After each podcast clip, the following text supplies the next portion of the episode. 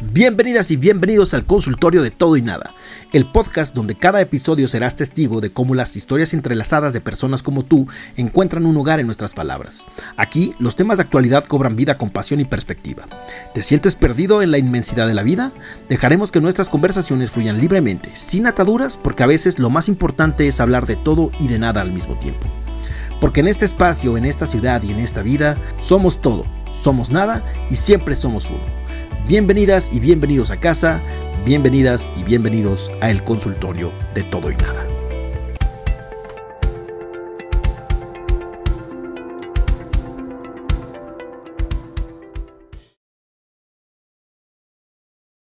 Bienvenidos y bienvenidas a un episodio más de El consultorio de todo y nada. Hoy tenemos dos invitados especiales, Carla y Luis. Lo primero es que nos van a contar un poquito de su experiencia, de cómo han pasado la vida y demás. Entonces, primero Carla. Bueno, soy Carla. Hola a todos otra vez. Este, bueno, soy maestra desde hace 20 años. Este es mi año 20. Bueno, 21 voy a empezar. Em, soy licenciada en filosofía, pero también tengo las carreras de em, enseñanza del idioma inglés como segunda lengua y la licenciatura en primaria. Entonces creo que estoy como medio apta para el tema del día de hoy, ¿no? Luis. Sí, me presento, yo soy Luis Ortiz eh, y yo soy economista de formación y he trabajado en distintos temas de desarrollo humano, tanto en la parte de educación como en la parte de protección social y tengo mayor experiencia en el tema de salud. Ya llevo como 12, 13 años en temas de salud desde la pandemia de H1N1. Bien, pues muchas gracias Pedro por la invitación. Perfecto. Bueno, pues el tema que vamos a platicar el día de hoy es precisamente de la educación en México y cómo ha ido, este, pues primero evolucionando, ¿no? Este, desde los noventas, ochentas que tenemos un poco de conocimiento de esas épocas, ¿no? Hasta el día de hoy que ya con los nuevos programas, este, las nuevas tecnologías que vienen, este, reemplazando muchos de los procesos que anteriormente se hacían a mano, ¿no? Por ejemplo, muchos de ustedes recordarán que antes incluso el CURP, ¿no? En las escuelas, como alguna vez nos platicó Yayo en el molcajete, lo tenían que llenar a mano. Entonces tú solito así a mano llenabas con una plumita tu CURP y lo mandabas y se tardaban quién sabe cuántas semanas en poderlo procesar, ¿no? Y ahora pues ya todo realmente va hacia lo digital y justamente sobre ese tema también vamos a estar hablando un poquito. Vamos a estar tocando también ahora en esta época post pandemia cómo han ido evolucionando todo el, tema de la educación, tanto en la parte presencial como en la parte virtual, con sus respectivas este, tecnologías. Y también eh, el tema de qué pasa ya cuando terminas secundaria y preparatoria, ¿no? Si realmente estamos preparados hoy en día con lo que tenemos y con las herramientas que nos da la escuela para poder salir a este, ganarnos el pan de cada día. Y aquí vamos a hablar un poquito de pues, las competencias laborales, de la universidad, de las carreras técnicas, de la experiencia laboral que muchas veces no tiene que ver con la educación, pero a la vez sí, creo yo. Entonces, empecemos con un tema que eh, pues muchos se pasan la bolita, ¿no? En, en educación deficiente. Aquí realmente creo que tenemos tres o cuatro factores que influyen, como pueden ser los padres, los maestros, los alumnos, ¿no? Y, recientemente, eh, pues todo este hecatombe de cosas que se han dado con el gobierno, del cambio de los libros y esta doctrina o virus comunista, como le quieren decir en la televisión y demás, ¿no? Entonces, ah, vamos a abrir con la pregunta, ¿de quién crees que sea la culpa de una educación deficiente, Carla? Mm, del sistema. O sea, quitamos los niños, los niños creo que son los que menos culpa tienen, o los alumnos en general, pero sí creo que es del sistema y obviamente en el sistema se incluye el gobierno, los maestros y los papás, porque no han sabido complementarse ni trabajar en equipo. Y ese es, una, es un gran, gran problema. Eh, hoy en día se tienen que trabajar en conjunto. Entonces, creo que los que menos tienen la culpa son los alumnos, pero si ellos tres, sí, completamente. Me incluyo también.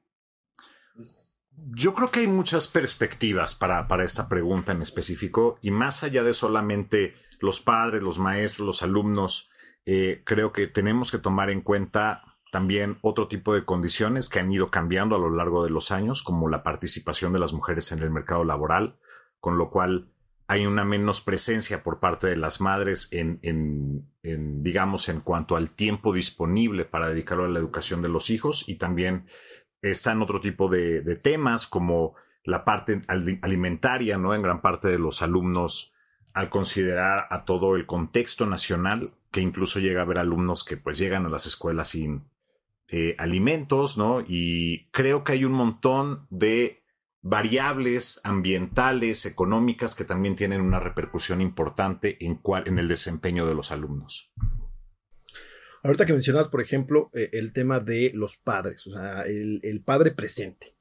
Eh, anteriormente, como bien comentabas, estamos muy acostumbrados como a tener por lo menos a la mamá eh, pues de tiempo completo, ¿no? Y era el trabajo este, de muchas mujeres el estar presente en casa y hacerse cargo de los hijos y de la casa, ¿no? O sea, era como esta perspectiva que venimos arrastrando desde hace muchísimo tiempo y que ahorita no nos vamos a clavar tanto en eso, pero que poco a poco ha ido mutando un poco hasta llegar al día de hoy que también tiene que ver con la necesidad de ganarse este, y de poder sustentar la casa, ¿no? anteriormente, seguramente con un salario alcanzaba para poder comprar el súper y pagar la renta o la hipoteca o los libros o todo. Y hoy la vida es muy cara. O sea, ya hoy en día una pareja o, dos personas que, que viven juntos es muy complicado el poder sostener con un solo sueldo. O sea, es bastante pues preocupante y también eso es lo que lleva a los padres a buscar chamba pues, todo el tiempo, ¿no? Entonces, a lo mejor los, los hijos, por ejemplo, yo lo primero que me acuerdo es, yo antes no me acordaba que los hijos fueran a la escuela o a guarderías a tan temprana edad, ¿no? Y ahorita ya los vemos pues desde chiquititos, güey, o sea... Sí, se esperan a su... a los 40 días de nacidos, los dejan.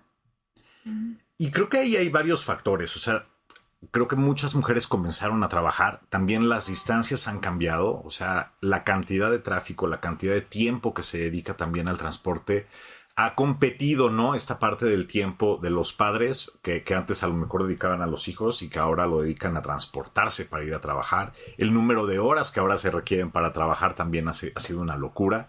Y también, pues, la, la falta de los cambios de algunos programas que han ido modificándose a lo largo de los años, desde por ejemplo, cuando se incluyeron la parte de las escuelas de tiempo completo o escuelas y también ese tipo de, clases extracurriculares que también llega a ver, por ejemplo, ya en la parte de escuelas privadas, todo el tema de las guarderías, ¿no? Que también tiene una repercusión importante. Y eh, pues esta, esta, estos cambios que creo que han ido estructuralmente cambiando hacia un lado o hacia el otro el, tipo de cuidados que llegan a tener los alumnos y que también, ¿no? Después con la pandemia y ahora en la pospandemia nos dejó ver muchas cosas que antes no teníamos en el radar.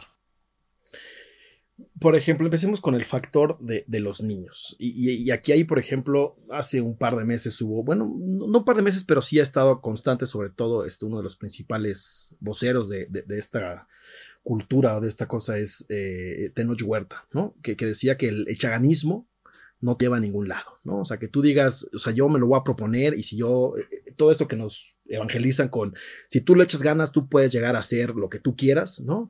No, el, cielo es el tope, o sea, realmente existe esta parte como de el niño, más allá del ambiente de lo que estamos platicando ahorita de papás ausentes y lo que sea, el niño puede llegar a hacer lo que él quiera, o sea, totalmente depende de él. Creo que hay muchos temas estructurales y creo que también aquí, al momento en el que mencionaste justo al inicio, ¿no? 80s, 90s y, lo que lleva el siglo XXI, hay un, y, justo es un tema que hemos discutido un poquito, ¿no? Eh, cómo han ido cambiando no solamente eh, las estructuras económicas a nivel nacional, sino la forma en cómo se han ido globalizando. Entonces, creo que aquí hay dos factores muy importantes. Uno, sí creo que todo el tema del capital social que tiene cada uno de los hogares tiene una repercusión importante en cuál puede ser el impacto en el futuro de esta persona, pero también un tema muy importante es que los trabajos de los 80, de los años 80, de los años 90, no se parecen en nada a los de las últimas dos décadas, en términos en que también ha cambiado la parte del reclutamiento, ha cambiado toda la parte del trabajo remoto y el tipo de competencias que se requieren ya son muy distintas, ya no está solamente digamos, compitiendo por trabajos a nivel nacional, como a lo mejor era en los 90, ¿no? Que solamente competías contra México,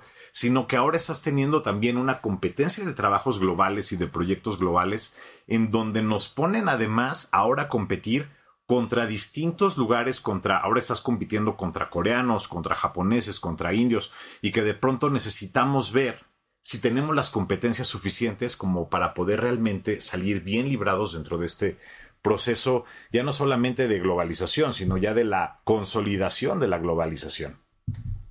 Yo sí creo que mm, hoy en día es difícil que el niño por sí solo diga sí lo voy a lograr, porque tiene muchísimos factores a su alrededor que antes no teníamos. Antes era de vas a la escuela porque tienes que ir a la escuela y no hay de otra. Hoy es pues si quieres vas, si no no, porque el sol, porque la lluvia, porque tienes que hacer otras cosas, no te puedo llevar. Entonces creo que hoy en día sí necesita mucho la motivación de estos factores que están a su alrededor. Por sí solo sí está muy difícil que lo haga. Pasando a los maestros. Eh, el, tema de los maestros, anterior, bueno, históricamente siempre ha sido como la figura de autoridad dentro de un salón de clases, ¿no? Como el, el, maestro es el último que tiene la palabra y lo que dice el maestro es lo que se tiene que hacer y ni siquiera podemos dar como una réplica porque si no, este, nos va mal y va a tomar, va a tomar represalias y todo este rollo, ¿no? Ahora, por ejemplo, ¿Qué pasa si un alumno, ¿no? De estos alumnos, como lo era Luis en su, eh, en su aquel entonces, ¿no? En sus años mozos, tiene preguntas que van más allá del conocimiento del maestro, porque el maestro muchas veces estudia la materia, pues un poco cuadrado en términos de, pues esto es lo que voy a dar y esto es como el sílabus o los libros o demás. Hoy en día, hoy en día. En nuestra época, en nuestra época. O sea, hoy en día, por ejemplo, ¿qué pasa si un alumno hace una pregunta para la cual el maestro no tiene una respuesta. Yo creo que hoy en día los maestros sí están más abiertos a decir, no lo sé, lo voy a investigar. Sí creo que sí están más abiertos en ese aspecto. Pero viene un tema importante, que es la diferencia entre escuelas públicas y privadas. Sí creo que los maestros de escuelas privadas sí están más abiertos que los de públicas por la formación que tienen y por los retos que los mismos niños les ponen a los maestros. Creo que ahí hay varios puntos que son muy relevantes, ¿no? El primero sí tiene que ver con la parte del acceso a las diferentes herramientas, ¿no? En los 2000, ¿no? A inicios del siglo, veíamos que el acceso a información era mucho menor. Incluso quien tenía acceso al Internet, el Internet de los 2000 era en carta tres veces y ya, ¿no? creo que en cuanto al acceso de información que pueda haber ahora en 2023, si un chico tiene mucha curiosidad por, por tener preguntas adicionales, tiene todos los recursos, tiene muchísimos más recursos de los que había anteriormente, ¿no? Y creo que ahí hay un parteaguas muy brutal porque creo que esto está generando una desigualdad de información muy distinta. Si tienes a una persona que a lo mejor tiene mucha curiosidad de aprender y de pronto está viendo diferentes herramientas a partir de Internet y todo lo que tiene hoy por hoy, puede tener resultados muy distintos que a lo, eh, dependiendo mucho de dónde está, que por ejemplo alguien que no tiene acceso siquiera a Internet. ¿no? Entonces alguien que a lo mejor no tiene acceso ni a, ni a libros de Internet, pues va a tener a lo mejor toda esta curiosidad y va a querer hacerte estas preguntas, pero a lo mejor no va a tener sistémicamente la capacidad para poder resolverlas. Y creo que eso es un punto súper relevante que sí pone en una desventaja muy distinta a toda la, a, la población, ¿no? En lo general. El acceso que se tiene a los distintos servicios. Y ahora, el, el tema de la evaluación. O sea, eh, anteriormente los profesores podían casi reprobar a todo el salón, ¿no? Y aplicaban el famoso método de campana y bueno, pues a estos pasan con seis de panzazo, pero todos los demás reprobados, ¿no? Y si se van 40 extraordinario, que se vayan 40 extraordinario, ¿no? Y que repitan y que tienen que repetir grado y lo que tú quieras.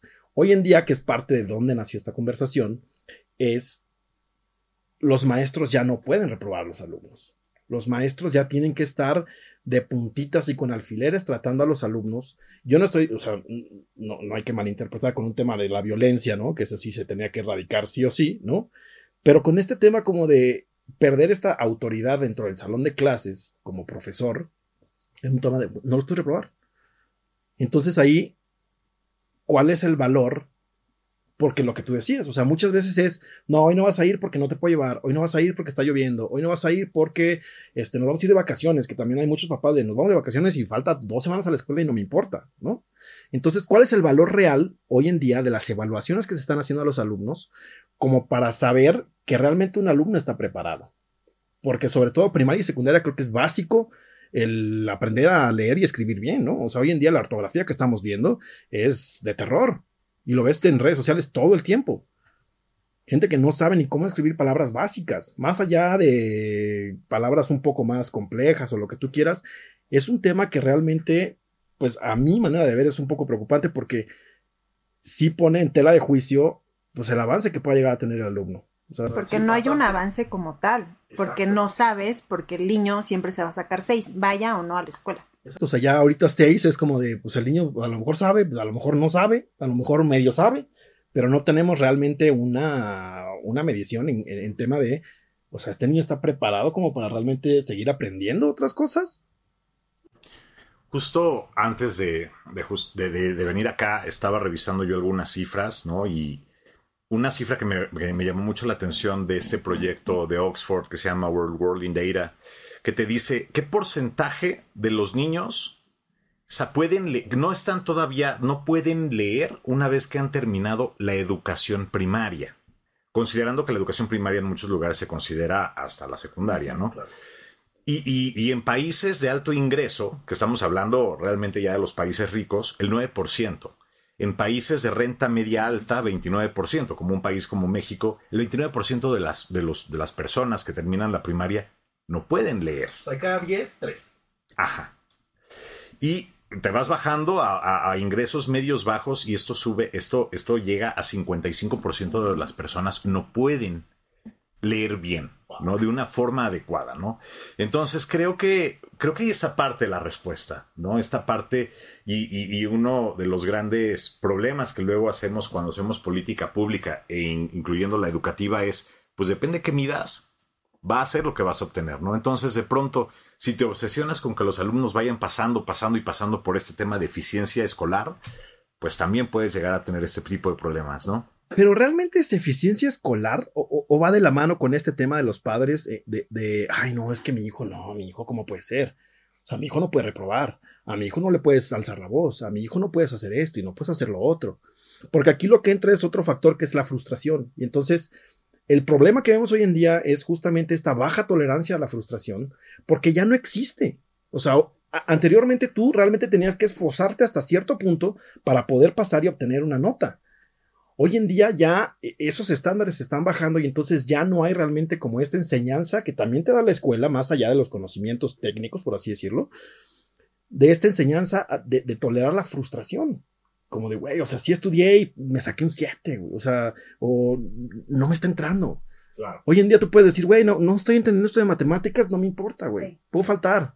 O sea, puedo faltar, contesto lo que sea, ¿no? Este, no importa, voy a tener 6. Voy a pasar y voy a seguir con mis amigos avanzando y avanzando y avanzando de grado. Y entonces todos estos factores de repente se traducen en cuando estos güeyes son adultos, pues vemos toda la cantidad de porquerías que tenemos hoy, ¿no? O sea, un güey que de repente está matando gente porque simplemente perdió dinero y, no puede con, con, esa situación, ¿no? Y situaciones que realmente son problemáticas, que realmente es la vida de adulto, que te vas a enfrentar allá afuera con el mundo real, no tienes esta tolerancia a la frustración. Y esto realmente repercute en la sociedad más allá de la educación a un nivel brutal. Creo que hay muchos puntos, creo que creo que también estamos muy distraídos y creo que los niños están más distraídos que nadie, ¿no? O sea, hoy por hoy, sobre todo con toda la parte de tanto videojuegos como el celular, como juegos del celular, como hay muchos mecanismos que tienen como principal objetivo distraerte, que estés más tiempo en redes, que estés más tiempo en el TikTok, que estés más tiempo en los juegos. Yo no me imagino, o sea, yo recuerdo una frase de un profesor en los 2000 que decía, es que a mí me toca competir contra el MTV para mantenerlos entretenidos, ¿no? Y decía que nosotros éramos una generación muy distraída porque estábamos como dispersos y estábamos ya acostumbrados a este tipo de, de, programas en donde te distraían y todo el tiempo había como pasaban muchas cosas, ¿no? Hoy por hoy, la siguiente generación, si lo metes esto a 2023, yo no sé cómo hubiera sido la universidad para nosotros si hubiéramos tenido el TikTok y todas estas cosas que además están programadas y diseñadas para que pases mucho tiempo ahí. Te podría llevar a dos temas, ¿no? O podrías a lo mejor estar muy interesado y muy clavado en algún tema en específico, que sería algo raro. Pero creo que en la mayor parte de, los de las personas, como funcionaría, es que estarías muy distraído, estarías sobreestimulado. Y creo que esta parte del sobreestímulo también va muy relacionado con lo que tú dices. Estamos ya tan acostumbrados a recibir todo el tiempo un estímulo y recibir dopamina, la inmediatez, que la capacidad de frustración es muy compleja. Incluso generaciones que a lo mejor antes podíamos leer muy rápido, ¿no? Un libro de papel, ahora está súper distraído. O sea, sentarte, concentrarte y ponerte a leer el mismo libro que a lo mejor leíste en la secundaria, poco a poco y agarrar el libro y agarrar esta, esta concentración y no irte al celular es algo muy complejo. Y creo que eso también es muy importante. No, sí, es que me quedé pensando, pero es lo mismo, o sea, es regresar a la parte de, de los papás. O sea, es que yo soy mucho, como trabajo con niños pequeños y lo que es la educación primaria, ahí me doy cuenta. O sea, los papás es un factor súper importante. Y esta parte de la frustración, o el que las calificaciones 6 y no hay ningún problema, es frustración, responsabilidad de los papás y de los mismos niños que no la tienen. Y esta parte de logro, de no, ¿por qué un 6? O sea, yo puedo más. No, se quedan ahí, pues un 6 ya pasé, voy a quinto, sin leer, sin saber matemáticas, pero no importa. Y así lo mismo va a pasar en sexto y en secundario. Sí, porque es una cadenita, o sea, es, y pongámoslo en, términos coloquiales, matemáticas 1, matemáticas 2 y matemáticas 3. Si pasaste matemáticas 1 de noche, no vas a entender matemáticas 2. Y por supuesto que no vas a entender matemáticas 3. Pero no pasa nada. Pero no pasa nada, ese es el problema. No pasa nada. Entonces tú sigues avanzando con, una, con un hueco de conocimientos brutal. Y entonces, al final del día, se vuelve en un tema muy complejo. Muy complejo, porque hoy en día ya hay pocos que aspiran a ser contadores y este abogados o ingenieros o lo que sea, ¿no? O sea, ya es como de, ay, puedo ser streamer, ¿no? puedo, ser un puedo ser un influencer, puedo dedicarme a hacer stand-up, puedo dedicarme a muchas otras cosas. Y ya pierde, creo yo, el valor en la educación. Bueno, el otro tema es que también, o sea, tampoco son pocas las personas que, estudian todavía contaduría y que estudian medicina y que estudian otras cosas, pero también creo que, que, durante muchas décadas nos vendieron la idea, nos vendieron el sueño de que una vez que lográramos estos estudios, ¿no? Y sobre todo creo que nos pasó a todos los millennials, ¿no? Como la generación previa, eso ya era un seguro, o digamos, la educación sí jugaba un papel para después tener un, seguro, digamos, una vida laboral cómoda y segura en las siguientes décadas, lo que nos vendieron como una ilusión es que una vez ya que tuviéramos cierto nivel educativo ya podríamos estar bien. Y lo que nos está pasando, al menos a nuestra generación, es que estamos con cierto grado de desilusión de que no necesariamente se cumple. Hay muchos otros factores que se han vuelto mucho más complejos. Lo que llega a pasar ahora con las nuevas generaciones es que ven la desilusión de nosotros y de pronto están con esta idea de ¿realmente vale la pena?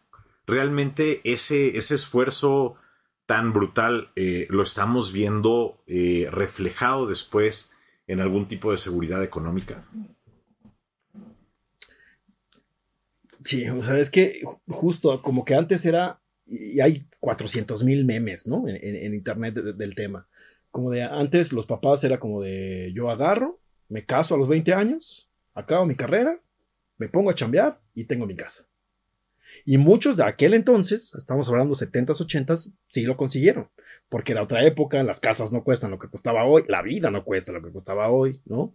Y entonces creo que muchos de nosotros, sobre todo de la generación millennial, precisamente esta idea o este, sí, este sueño que nos vendieron como de que no, si tú tienes tu carrera ya estás del otro lado, ¿no? Y no necesariamente, porque la carrera, o sea, es pues algo, sí es un plus, pero muchas veces ni siquiera, güey, o sea, hay muchísima gente sin título trabajando en posiciones muy altas porque no, hoy en día también las necesidades del mercado laboral no es un papel, o sea, e, e, es más hacia el conocimiento que tiene, la experiencia que tiene y lo que tú puedes demostrar, ¿no? Y justamente, por ejemplo, ahorita eh, hace, tiene poco que me empecé a meter con todo este tema de la certificación de competencias laborales, que buscan, que justamente lo que busca es como cubrir a toda esta parte que pues muchas veces, y también lo sabemos, la carrera universitaria más allá de la UNAM y el Poli, es muchísimo dinero. O sea, estamos hablando de a lo mejor 70, 80 mil pesos el semestre.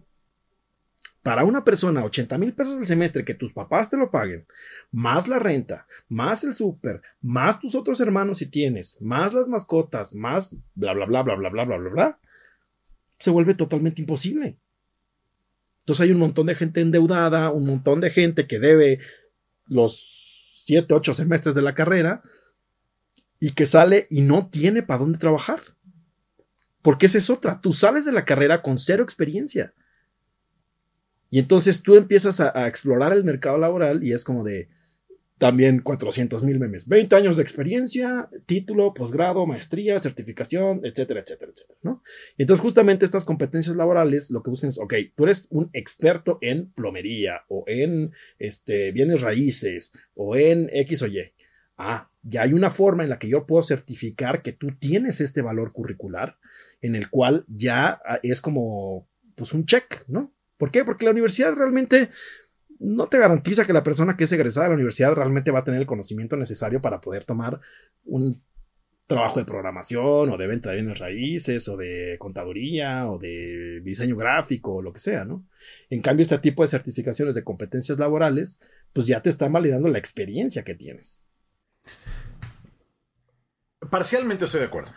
Parcialmente estoy de acuerdo, creo que todavía hoy por hoy sí podemos ver algunas diferencias ¿no? en los promedios, en los grandes promedios. Puedo yo entender que pueda haber casos un poquito atípicos que te puedan mover hacia arriba mucho o hacia abajo, ¿no? Pero en general eh, también todavía sigue siendo como un factor relevante y digo, tomando en cuenta información específica de, de la, de la encuesta nacional de ocupación y empleo, la última cifra que yo encontré fue de 2016 la diferencia salarial en promedio que había entre tener un nivel educativo de preparatoria y un nivel de licenciatura, sí todavía es del 75%. ¿no? Todavía genera aquí esto, pero ya no es la panacea, solamente es el boleto de entrada. Solamente es el boleto de entrada y a partir de ahí todavía hay muchísimo trabajo que tienes que hacer que te logra hacer esa parte de diferenciación, ¿no?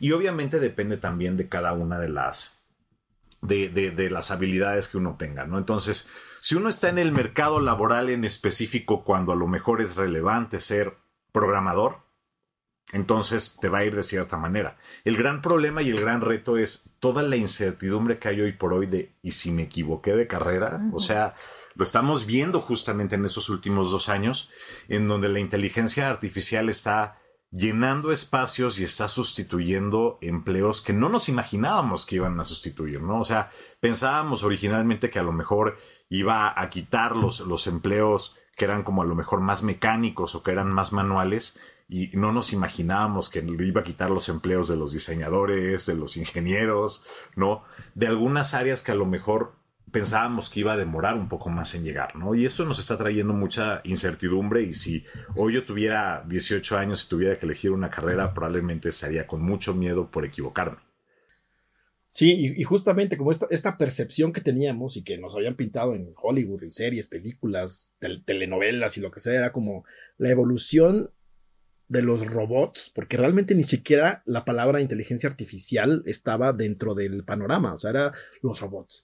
Y entonces ya va, van a construir un robot, una cosa mecánica que va a hacer los coches y que va a sustituir el preparar alimentos y que va a sustituir esto y el otro. Pero como dices, o sea, no, no estaba bajo ninguna expectativa de nadie el, oye, es que esta madre ya es capaz de generar un código ya es capaz de crear una función, ya es capaz de crear un diseño con únicamente metiendo texto, ¿no? De, de poder mejorar una imagen, de poder este, hacer cálculos muchísimo más rápido que cualquier ser humano, ¿no? O sea, tablas de Excel, lo que tú quieras. Y también ahí viene como esta parte de miedo, como de, ¿y qué va a pasar con mi chamba, güey? Exacto. Entonces, realmente aquí la pregunta es, hoy en día, el estudiar una carrera realmente tiene el valor que tenía antes? Porque estamos hablando de muchísimas cosas. Estamos hablando de que ya hay el tema de competencias laborales, de que hay carreras técnicas, de que hay gente que incluso acaba la prepa y se va por un emprendimiento, ¿no? Y que está tratando como de yo voy a ser mi propio jefe y muchas veces sale bien y otras sale muy mal, ¿no? ¿Por qué? Porque es muy sencillo el empezar a soñar y el empezar a ver las cosas desde un lente como pues es que yo veo que mucha gente lo hace, ¿no? O sea, no debe ser tan difícil. Y ya cuando estás ahí y ves que realmente para poder tener un emprendimiento tienes que tener un nivel de conocimiento bastante grande y unas ganas bastante grandes y una dedicación de tiempo bastante grande, o sea que no es tampoco como sentarte en el sillón todo el día a que tus criptomonedas estén generando cosas, ¿no? Pues la gente es como de que, ah, no, es que no sirve nada, güey. Y muchas veces también la parte de la, educación a nivel universitario es como de, es que de qué me van a servir las integrales? ¿De qué me va a servir saber cómo hacer una ecuación diferencial? ¿De qué me va a servir saber este, termodinámica o, este, circuitos o, lo que tú quieras? Que son como las materias de tronco común, por así decirlo. Pero tiene que ver mucho con la carrera, ¿no? Porque yo, por ejemplo, o sea, las carreras que yo estudié a mí sí me sirven para lo que, para lo que yo hago. Pero he escuchado compañeros que todo lo que, así literal, todo lo que me hicieron en la carrera no me sirvió todo lo, lo, sé por la experiencia y por los trabajos que he tenido. Entonces, yo así, híjole. Ahora, creo que, creo que llegas a un punto muy interesante del debate de la educación. ¿Educación para qué? ¿La educación solamente de una, desde una perspectiva productiva? ¿Solamente es para generar dinero? ¿La educación solamente es para tener un trabajo? ¿O la educación, cuáles, cuáles son otros vacíos de la educación que también tendrían que ser relevantes que a lo mejor también en algunos momentos fueron descuidados, ¿no? Como social. La educación para la salud, la educación para ejercitarte y mantenerte sano, ¿no? La educación justamente para, para tener criterio, para saber leer, para poder diferenciar qué es bueno, qué es malo, ¿no? Para convivir con los demás. Exacto, ¿no? La, ajá, no solamente es competencias, también es cómo ser cooperativo. ¿No? O sea, creo que hay algunos puntos que a lo mejor son un poco más profundos, que de pronto te llevan también a solamente es para producir o, también es para convivir y para, para poder vivir en, una sociedad, ¿no? Y mantenerse también uno sano. O sea, yo como lo veo, o, la perspectiva que yo tengo es sobre todo la educación básica, ¿no? O sea, sobre todo primaria y secundaria, pero también mucho de la prepa sí tiene que ver más allá del conocimiento técnico que tú puedas adquirir, ¿no? O sea, no se te va a quedar la historia de México, bueno, pues la conoces, güey. O sea, ya más o menos sabes, ¿no? Entonces ya en una plática, pues no estás tan dando tantos palos a ciegas. Pero el tema principal, creo yo, es el tema de los skills sociales. O sea, estas habilidades sociales que hoy en día lo estamos viendo con los niños que les tocó la pandemia. Sí. O sea, estos niños que entraron a, la educación en estas sesiones virtuales y que no convivían, veían ahí a sus compañeritos por cámara y al profesor por cámara, pero no había una interacción real. Y entonces muchos de esos niños hoy en día los ves y es complicado el, tema de la convivencia social con otras personas, con adultos, con, con propios niños, con niños más chiquitos. O sea, y creo que e, ese es un tema yo, lo pondría como el tema más preocupante en esto de la virtual contra presencial, porque se están perdiendo muchísimas habilidades sociales que están impidiendo el desarrollo del niño para poder integrarse a la sociedad. Pero no solo del niño, o sea, también los padres, o sea, se les olvidan cómo son los niños conviviendo con otros niños. Entonces, esta parte, yo cuando regresamos a presencial, yo era feliz porque sí se perdió muchísima parte, hubo un rezago impresionante. De por sí ya lo había. Ahora sí, por ejemplo, el niño en tercero de primaria no sabe leer. Y es justo por este rezago que hay. Pero deja tú que no sepa leer, no sabe subir escaleras. Eso no puede ser posible. ¿En serio no, no saben subir escaleras? Te lo juro, es ponerle, o sea, les decías, un pie arriba, ahora sube el otro. Así empezamos. Sí, no, no, no, está cañón. O sea, no solamente estas habilidades académicas, sino también la parte social, psicomotricidad, no saben agarrar un lápiz. O sea, todo esto, todo eso se perdió. Y obviamente el papá no le va a decir, no, así no se agarra el lápiz, no, así no se suben las escaleras. Había niños que ni siquiera salían de su casa. Está cañón. Y hay, hay un tema también muy brutal sobre, sobre todo, ¿no? Tuvimos una pandemia que a ver, la previa había durado tres semanas, ¿no? Cuando fue H1N1 fue, nos vamos a nuestra casa tres semanas y realmente fue como una Semana Santa larga. Y en esta ocasión fue tan, tan larga la pandemia que incluso las personas que sí lograron adaptarse a la nueva situación de la pandemia, de pronto también, o sea, justo pasó esto. que el adaptarte y, rápidamente acostumbrarte a un mundo virtual, pues también te trae cambios de comportamiento muy fuertes. Y que yo me imagino que si en adultos fue algo muy complicado, en niños debió haber sido algo súper difícil. Súper difícil incluso para quienes sí lo lograron, ¿no? Y el regreso, y el regreso de, al mundo presencial, de pronto también puede ser muy incómodo. ¿no? Porque también hay muchas cosas que para los niños son como, hijo, yo estaba muy cómodo en mi casa, yo no quería volver. Desde el tema, por ejemplo, de vestirte y peinarte, güey. O sea, este, tienes que bañar, te tienes que vestir, te tienes que peinar. Te arreglas, te acicaldas y te vas a la escuela. Cuando antes era de, pues, me paro a las 8.55 de la mañana, me siento en la computadora a tomar la clase, ¿no? Porque justamente es esto de, si tú como adulto en una videoconferencia realmente pones atención un 80%, si bien te va. ¿Por qué? Porque hay muchos factores distractores de que si está la casa, que si está la mascota, que si está alguien más con quien están viviendo, que el hermanito, que la pareja, que lo que tú quieras. Ahora imagínate un niño que su capacidad de atención es mucho menor a la del adulto, tomando una clase en línea, o sea... Y, depende, y depende mucho de la edad, además. O sea, imagínate en la prepa, con las clases con la cámara apagada, ¿no? Pero ahora imagínatelo en kinder. Imagínate tener a niños de 3, 4 años, porque también pasó, ¿no? En varios niveles educativos, que pues de alguna forma intentaban ahí realmente y además tienes que competir contra todos los nuevos eh, videos y series que pueden tener los niños, que son súper estimulantes. Tener un profesor compitiendo contra contra Coco Melon es súper difícil, ¿no? Además que, que, todas estas series están realizadas, no sé si alguna vez has visto. Ah, claro, sí, sí, sí, sí, sí. Es súper cansado.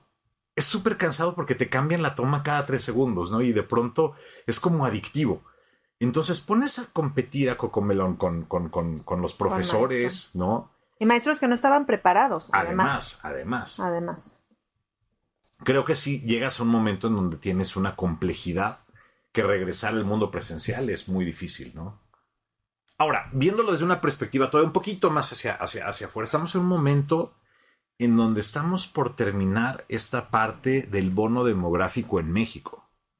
Creo que eso también es muy relevante, porque específicamente para la población mexicana estamos en el momento en donde tenemos a la mayor cantidad de gente trabajando que vamos a tener en la historia. A partir de aquí lo que vamos a comenzar a ver es un envejecimiento de la población. Y creo que eso es muy importante porque las siguientes generaciones van a tener una carga, no solamente, o sea, ya nosotros ya no nos van a tocar pensiones. Y nos va a tocar además una carga fiscal muy, muy importante para con las generaciones que ya se están este, jubilando. Para las generaciones más jóvenes, esta carga va a ser muchísimo mayor. Y creo que eso es también algo muy importante para tener en el radar. Sí, pues se va apilando.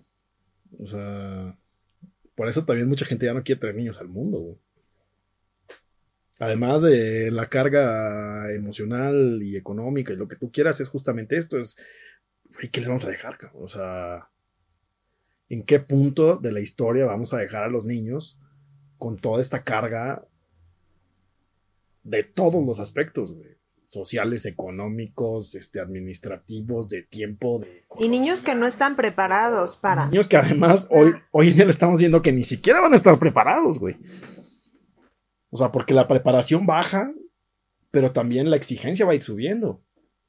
Porque sí, tenemos la inteligencia artificial y estos nuevos programas de estudio y las herramientas virtuales y todos estos dispositivos electrónicos y demás. Que sin embargo vende, ¿eh?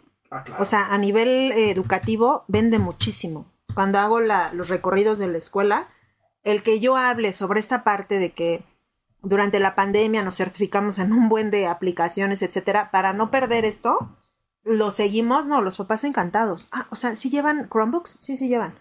Ah, también, este, tablets, sí, también hay. También tenemos robots, también, o sea, esta parte vende muchísimo, muchísimo. Pues sí, porque hoy en día ya no puedes considerar una educación sin eso. Ahora, la paradoja resulta muy interesante porque también, o sea, vemos hacia el pasado con una nostalgia muy peculiar, ¿no? Justamente en, en otros momentos, en los 80, en los 90, había una obsesión con la memoria. ¿no? Entonces todo era como, apréndete todas las capitales y apréndete todo el vocabulario en inglés y apréndete no sé qué y apréndete. Y hoy difícilmente nos sabemos más de 10 teléfonos, ¿no? Entonces, de pronto también, o sea... Exacto, o sea, yo me sé el mío, me sé el de ya, ¿no? El de mi madre y nada más, ¿no? Entonces estamos en un momento en donde también, también tenemos que aprender justo a convivir con todas estas herramientas, ¿no? Que a lo mejor muchas de ellas pues son completamente irrelevantes o puede ser un ejercicio nada más un tanto eh, divertido el aprenderte cosas, pero a lo mejor ya no es tan necesario. Entonces creo que justo estamos en un momento en donde la humanidad está cambiando de necesidades que de pronto es replantearte qué tipo de cosas necesitamos reaprender, ¿no? No, el tema de la memoria es brutal. Yo tengo cero memoria. Entonces, en nuestra época, la educación no te sirvió, la tradicional. No.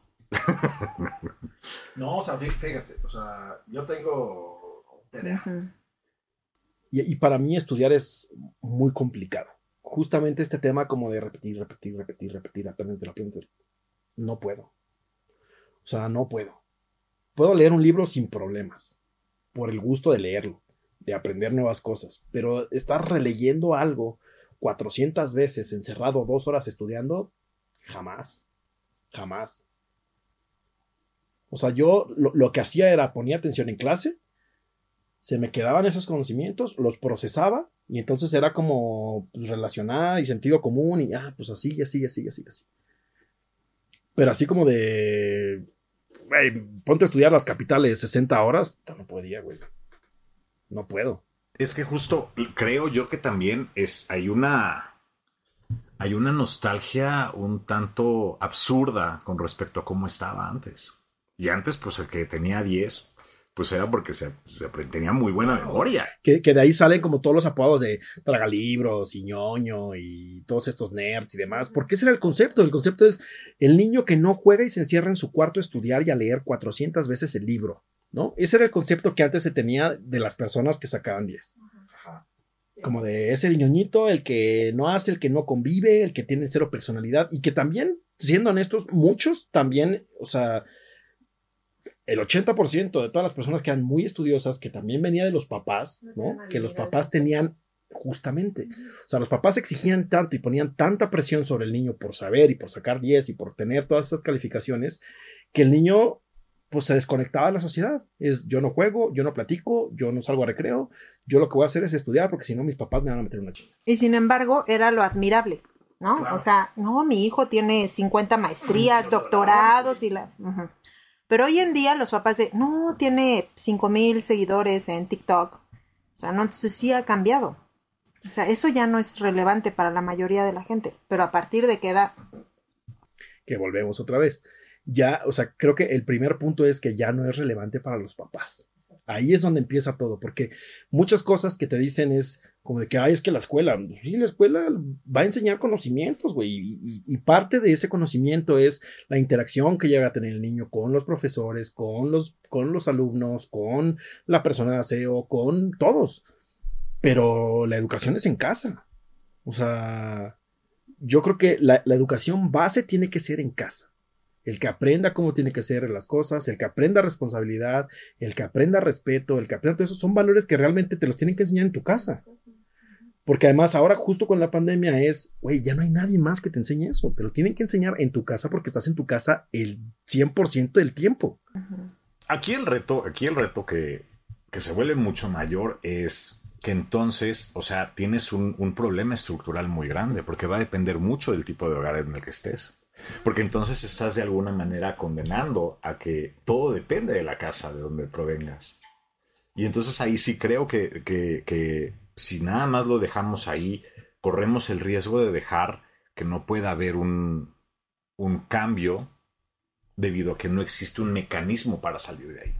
Y si tuviste la mala suerte de llegar en un hogar con malas condiciones, con violencia, con pobreza, en donde a lo mejor no hay nadie porque todo el mundo sale a trabajar, entonces ahí lo que estás generando es que empeoras mucho más la situación para la siguiente generación que con respecto a aquel que a lo mejor tiene dentro del sistema muchas otras condiciones en donde sí puedas, ¿no? Eh, salir adelante, ¿no? Pero justo es eso el problema del sistema educativo en México. Sí. Que no se ha dado cuenta que es tan tan este, desbalanceada la educación en tu propio país y tú quieres poner un sistema para todos que no va a funcionar. Entonces, no solamente, o sea, no es la misma la educación de la Ciudad de México que la de Chiapas o la realidad a la que se enfrenta el alumno. No es la misma y sin embargo quieres poner el mismo sistema a los dos. Ya deja tú en otro estado. En la Ciudad de México, entre colonias, la educación es diferente y sin embargo le pones el mismo sistema. Eso es lo que no ha funcionado. Ahora, toman sistemas de países cuya educación es muy alta, pero no tienen los mismos valores y cultura que la nuestra. Entonces, ese es un gran, gran problema. Ese balance no lo hay en México. Creo que para, que, para aquellos que les toca diseñar hoy por hoy la política educativa hacia el futuro, tienen que identificar muy bien cuáles son las competencias que realmente se van a requerir no ahora, no ahora sino en 2050 y en 2080 y a final del siglo, ¿no? Que de pronto además estás en un momento en donde además de todos estos problemas que comentábamos, sociales, demográficos, vienen otros problemas como los ecológicos, que van a ser los que van a tener que resolver las poblaciones dentro de 20, 30 años. Pero no lo hacen, lo ven, lo ven más como en el ámbito político, ¿no? Pues fue lo que, o sea, es lo que viene pasando con la educación desde hace 30 años o 40 años por lo menos. Es lo que los maestros se quejan y lo que no comprenden. O sea, cuando un maestro planea una clase, lo hace de acuerdo al sistema educativo que se vive en ese momento. Entonces termina el sexenio y te dicen, no sirve nada, nada de lo que hizo los otros sirvieron, ahí va el nuevo. Dices, no, o sea, ¿cómo? Si ya por fin entendí lo que tenía que hacer en este sexenio o con este sistema, no, no, no, olvídalo, te va el nuevo. Entonces, esa es la parte que los maestros se quejan mucho. Dicen, no nos dejan terminar un ciclo y los mismos niños no terminaron un ciclo. ¿Por qué? Porque es cada seis años. Entonces, en su vida de, de la educación básica llegan a tener dos o tres sistemas. O sea, pobres también. Ahora, este, este tipo de críticas del, sistema educativo, para mí es como un déjà vu, ¿no? Porque lo vimos hace seis años cuando vino el tema de la, de la, del nuevo modelo educativo del sexenio pasado.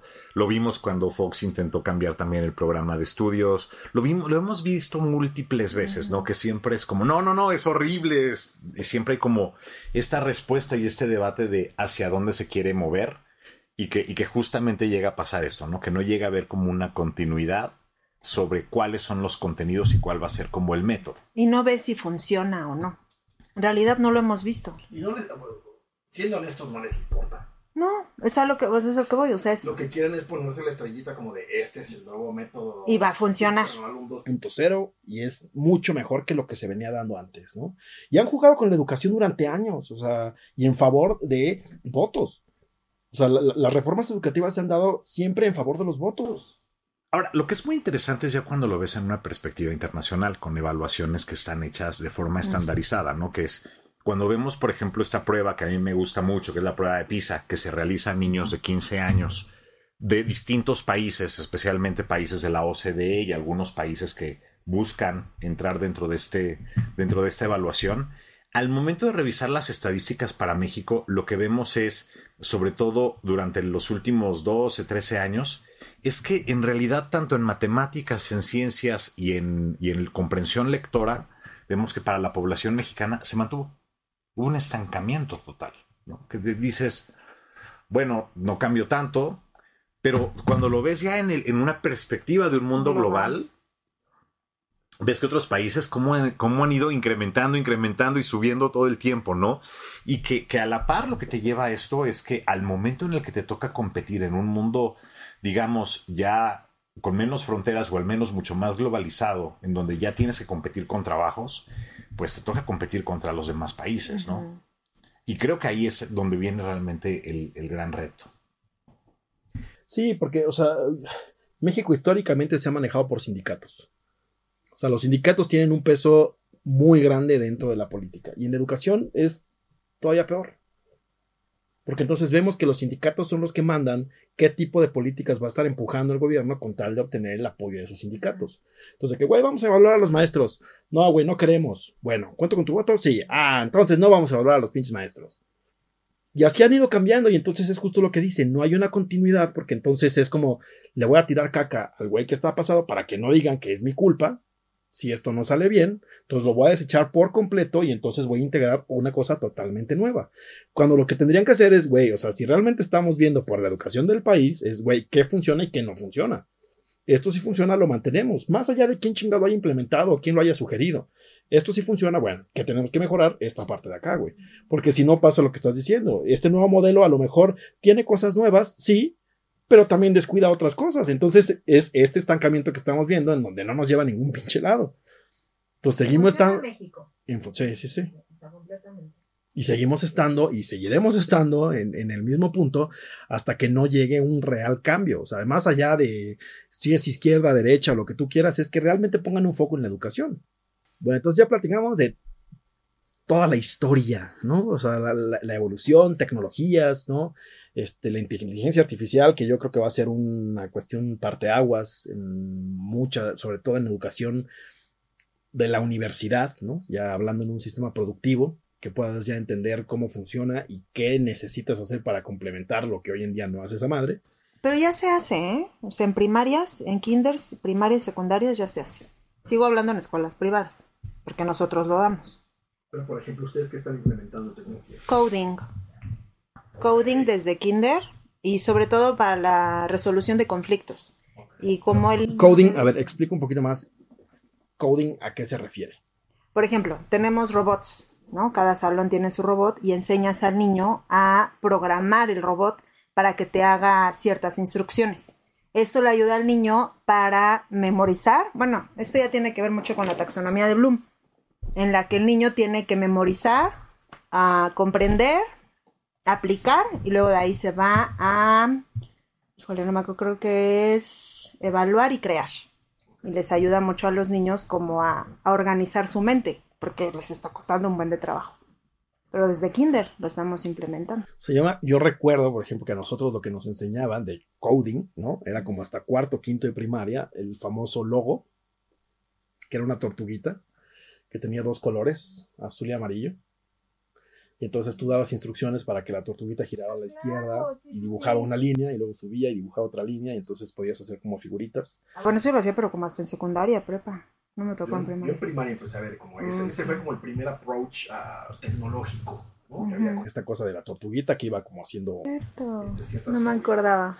Pero de ahí realmente hablando de tecnología, o sea, pues había laboratorios de cómputo en el que te enseñaban como cosas básicas de Excel, Excel páginas web, este, cosas así que, que, la verdad es que hoy en día para un chamaco, o sea, el niño nace programando desde los dos años, ¿no?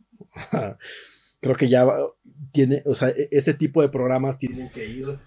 Pero realmente, o sea, realmente, es que una, una queja que yo he escuchado a menudo, sobre todo con generaciones mucho más jóvenes, es que no estuvieron expuestos justamente, por ejemplo, a esta parte de de entender la computadora como carpetas, entender como la tecnología así de, ah, cómo funciona, es que tienen diferentes componentes, diferentes carpetas, cómo organizar la información, sino que tengo, tengo la impresión de que en muchas de las nuevas generaciones todo está tan en apps y tan automatizado que tampoco están expuestos a ello. Como si he escuchado a profesores que, que dan que, justamente esta parte como de informática ya en niveles preparatoria y universidad que te dicen es que los, los, chicos, los más jóvenes, no están, no fueron expuestos a este tipo de, de, problemas que a lo mejor nosotros que nos tocó ser como una generación que nos tocó la adopción de todas las tecnologías, sí era como muy obvio, ¿no? O sea, esto de escribir desde tus comandos y todo,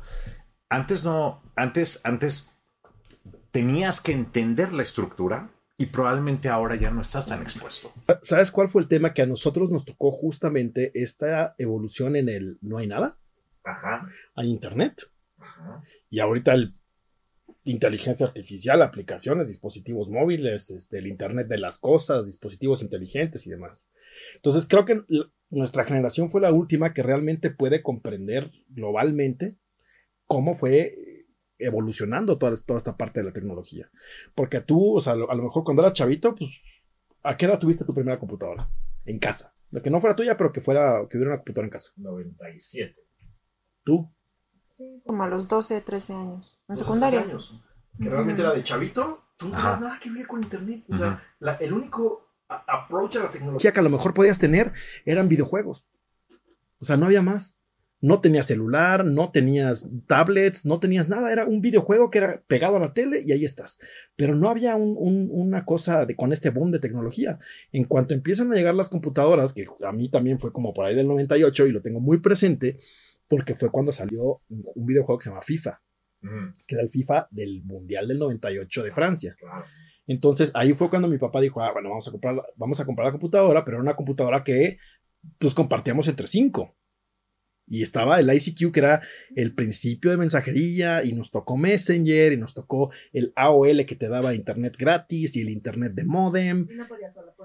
Y nos tocó, o sea, nos tocó estar expuestos a toda la evolución, porque aparte se dio así, güey. O sea, en 10 años se, dio, ¡pum! Vámonos. O sea, conexión de modem, vámonos por cable, fibra óptica, pum, pum, pum. Pero creo que justamente ahí viene uno de los grandes retos, ¿no? O sea, hoy veo yo ChatGPT, le hago una pregunta y ChatGPT te da una respuesta, ¿no? Nosotros estamos, o sea, a nosotros nos tocó en su momento, pues ir a la biblioteca y tener que sacar la información. A mí me sorprende, por ejemplo, con, con, chicos de nuevas generaciones que no entienden, por ejemplo, o que no sabían que tiene el índice de atrás los libros. Y que de pronto para ti es como, pero es que así era como buscabas antes, ¿no? Y, y ahí lo peligroso es cómo obtener la información que sí es relevante cómo saber de dónde proviene y, cómo saber qué sí es real. Más que, más que, más que relevante, qué es, qué es real y qué no es real. Mucha gente al día de hoy utiliza Wikipedia como si fuera Jesús Cristo, güey. O sea, y tienen que recordar que Wikipedia es una tecnología que es alimentada por los propios usuarios. O sea, no es una, no es una, no es una inteligencia artificial no es una base de conocimientos sacado de enciclopedias y de libros, son páginas que los usuarios mismos van llenando y lo van poniendo. Ahora, en Wikipedia la mayor parte de los contenidos, o al menos de los de las, digamos, fichas que están mejor hechas, sí traen su bibliografía, ¿no? Abajo y puedes ir a revisarla. Hoy. Hoy.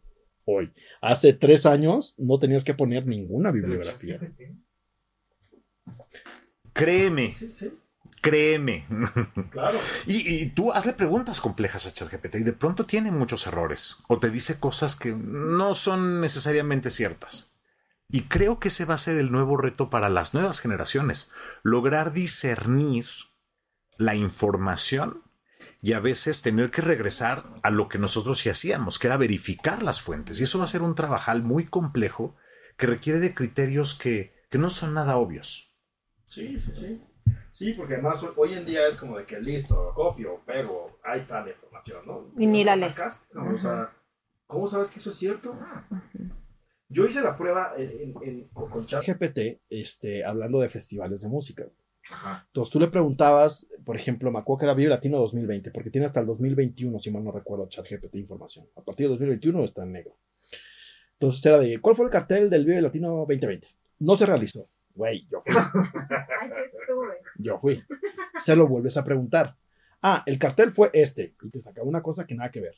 Le volvías a preguntar y te volvía a contestar otra cosa que no tenía nada que ver. El problema con la inteligencia artificial es que no es una base de datos como nosotros la conocemos, o sea, no es un libro en el cual, ah, mira, me voy al índice, aquí está la información, tal. Es una cosa que va aprendiendo constantemente y aprende precisamente de la información que los usuarios están brindando. Entonces, muchas veces puede ser información verídica mezclada con información que no es tan verídica.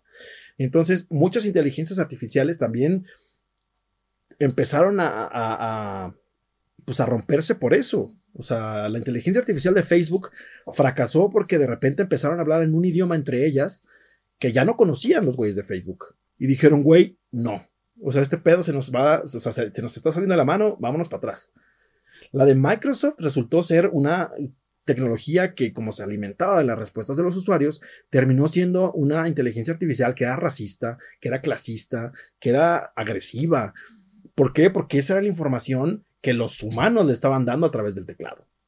Entonces, hay que recordar que la inteligencia artificial precisamente no es una fuente de bibliografía. O sea, te puede dar como que cierta noción si tú quieres saber algo de algún tema o ayudarte a generar como una sintaxis o lo que tú quieras, pero está muy lejos de ser realmente la fuente verídica para que tú vayas a confirmar información.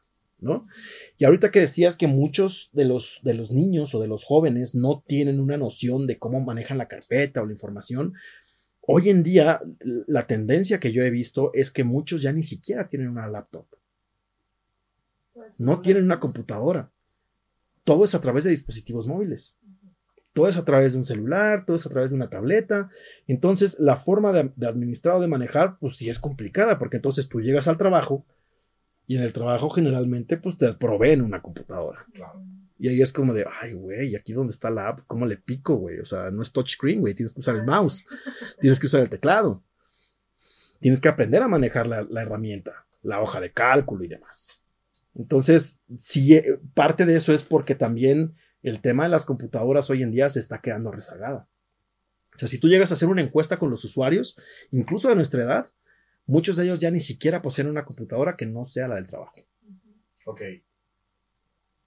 Entonces, y además la del trabajo, pues no la usan para fines personales, porque generalmente están monitorizadas, saben lo que estás haciendo, ven todas las consultas que estás haciendo, pueden inclusive como que extraer información de tu propia computadora, entonces es como de, no. Entonces, todos lo que, lo que utilizan hoy en día pues, es el dispositivo móvil.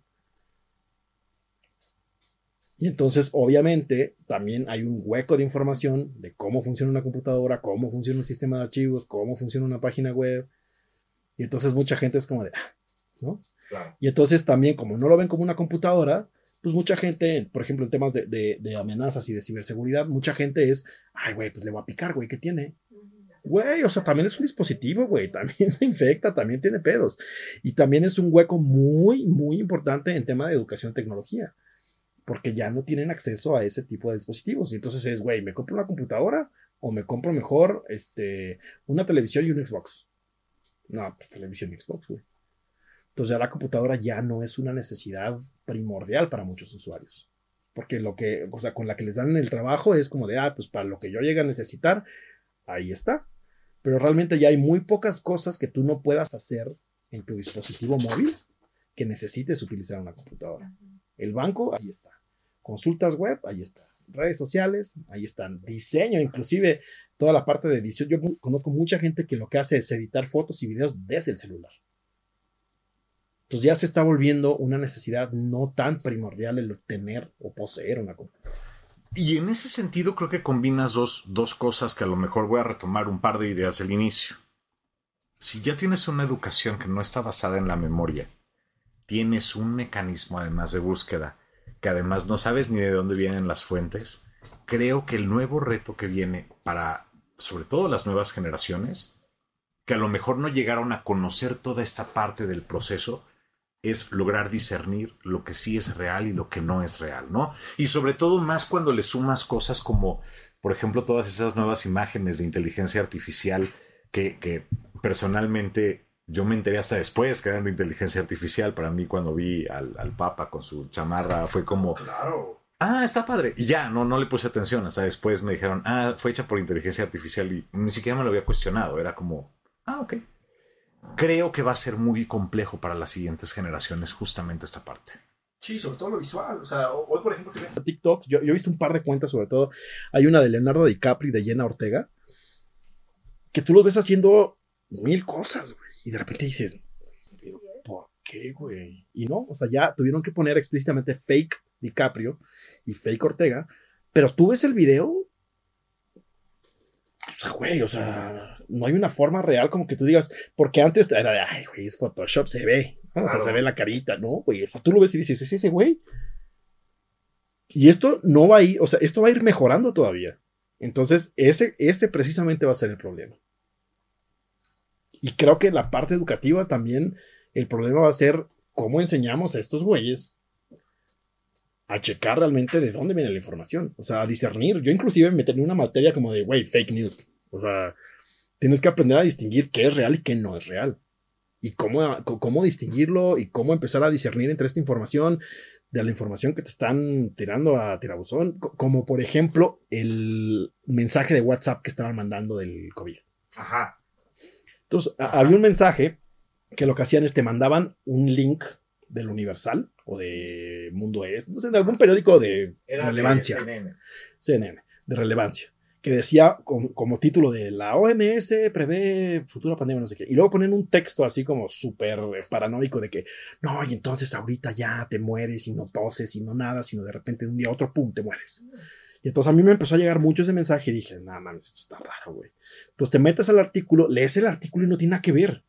O sea, es un artículo que dice otra cosa totalmente distinta, pero utilizan el título de ese artículo para basar y tratarte de insertar ahí información de whatever. A mí me llegó 40 veces. Sí, sí. A mí me llegó 40 veces. Entonces, como, no, no es cierto. Pero bueno, vamos cerrando. Entonces, creo que aquí lo último que queda, como en la parte de opinión, es hacia dónde creemos que puede mejorar la educación o qué, qué tendríamos que hacer para realmente ver un cambio en la educación en México. Yo creo que hay varios retos y creo que hay varias, varios temas que se tienen que tomar en cuenta. ¿no? La primera es cómo adoptar, o sea, en vez de rechazar gran parte de los avances tecnológicos, en parte es abrazarlos, porque ya están ahí, y ver de qué manera enseñarlos de la mejor manera, de la mejor forma, ¿no?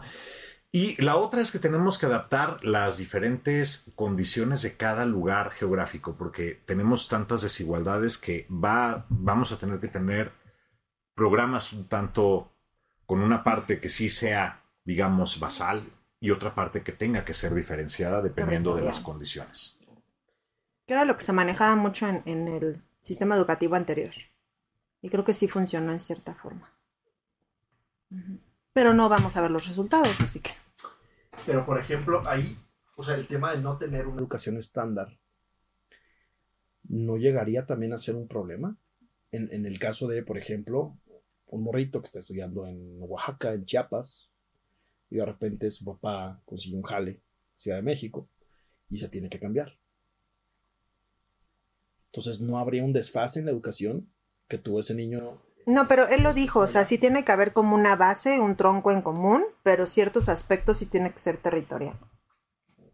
En los exámenes para maestras hicieron un examen eh, en común sabían situaciones, porque es mucho de, situaciones de, entonces tus alumnos se fueron a la sierra. ¿Qué este, sistemas de evaluación? Y yo sí digo, ¿a la sierra? Porque es que estaban en la sierra, porque se fueron a la sierra. Y no, o sea, hay maestros que nunca hemos tenido niños que faltan porque tienen que ir a plantar, ¿no? Entonces, a eso es a lo que él se refiere. Mm. Si hay ciertas cosas, tienen que ser territoriales. Pues eso era lo que le, comentábamos hace rato. Sí, buscar algo que funcione a México, que no se tomen cosas de otros lugares y si se van a tomar, de, dar la oportunidad de ver si funciona. Y no decirle, bueno, esto no, vaya. Sí, yo también creo que tendríamos que hacer una evaluación a fondo, más allá de un tema político de, no, porque esta es la nueva ideología que tenemos para este nuevo gobierno. Creo que sí tendríamos que hacer un, un escenario real de evaluar qué sí está funcionando, o sea, qué no está funcionando. Y, y verlo de manera objetiva. Claro. Sí, pues sí, o sea, no, quítate políticas, quítate adoctrinamientos y enfócate en la educación y en los niños, güey, o sea, pero lo veo un poco complicado, ¿verdad? Porque pues siempre al final del día mucho tiene que ver con lo que decías, ¿no? O sea, ese sistema que más allá del niño, que al final del día pues es el afectado, al final del día, sí es un tema de los papás, el gobierno y los maestros. O sea, los maestros que tú dices ahorita ya son un poco más abiertos, tiene que haber también esa apertura como para, pues, tener esa como... Tener esa flexibilidad de, güey, no lo sé, pero lo averiguo y en la siguiente clase te contesto. Porque a lo mejor es lo que decíamos al principio, o sea, a lo mejor ese niño tiene esa curiosidad en particular porque no tiene un acceso a la información más allá de si tiene internet o no en su casa, a lo mejor sus papás ni siquiera lo dejan usar la computadora o no hay computadora. O no hay luz. O no hay luz, o no hay lo que tú quieras. Entonces, creo que también un, un tema sí es la flexibilidad de los maestros, pero también tiene, o sea, yo creo que sí tendría que haber un mejor sistema de evaluación. O sea, no sé si el tema de los 10 y los 6 y lo que tú quieras, pero sí tiene que haber alguna forma en la cual tú puedas evaluar al niño y hacer también que ese niño realmente se esfuerce por aprender, o sea, que, que represente un reto que los niños estén dispuestos a tomar. Y quitarte también el pretexto de, es que la pandemia, es que la pandemia. Sí, ya lo vivimos, lo tuvimos que vivir, ya. Next. ¿Qué retos son los que necesitamos, pues ya pasar? Pues Creo que, o sea, lo podemos resumir en, este, como educación tropicalizada, ¿no? Con este término refunfunante que básicamente es adaptar la educación a la región o el estado en el cual se encuentra el niño mejores métodos de evaluación, porque creo que eso es muy importante y hoy en día pues ya se perdió por completo. Y el tema de extraer un poco la política de la educación para evitar justamente este de, bueno, pues vamos a empezar de cero, ¿no? Todo lo que ustedes aprendieron ya no sirve. Entonces vamos a empezar con un nuevo método, nueva metodología, nuevos conceptos y nuevo demás. Entonces, este... así como quitamos a la iglesia, quitemos al gobierno de la educación. Es correcto. Eso estaría fenomenal, ¿no? O sea, un, ente que no sea gubernamental, que realmente esté este, monitorizando la educación y que realmente se preocupe únicamente por la educación, más allá de estrellitas y reconocimientos y demás. Pero bueno, este, hemos llegado al final de este episodio. Este, espero que hayan disfrutado como nosotros el platicar de este tema que es bastante importante para la sociedad y que pues déjenos aquí en los comentarios qué opinan, cuáles son las ideas que ustedes tienen acerca de la educación en México, qué les gustaría ver, ¿no? Si quieren este, por ahí alguna cosa que por ahí se nos haya ido en cuestión de temas o de discusión o lo que sea, también lo pueden dejar acá en los comentarios para que este, podamos después armar este, una réplica a todos ustedes con la nueva información. Nos despedimos, Luis. Últimos comentarios. Pues muchas gracias por escucharnos. Gracias, como siempre. Muchas gracias. Recuerden seguirnos en todas nuestras redes sociales, Molcajete Squad en todos lados. Ahí nos ven. Esto fue el consultorio de todo y nada. Nos vemos en el siguiente episodio. Vámonos.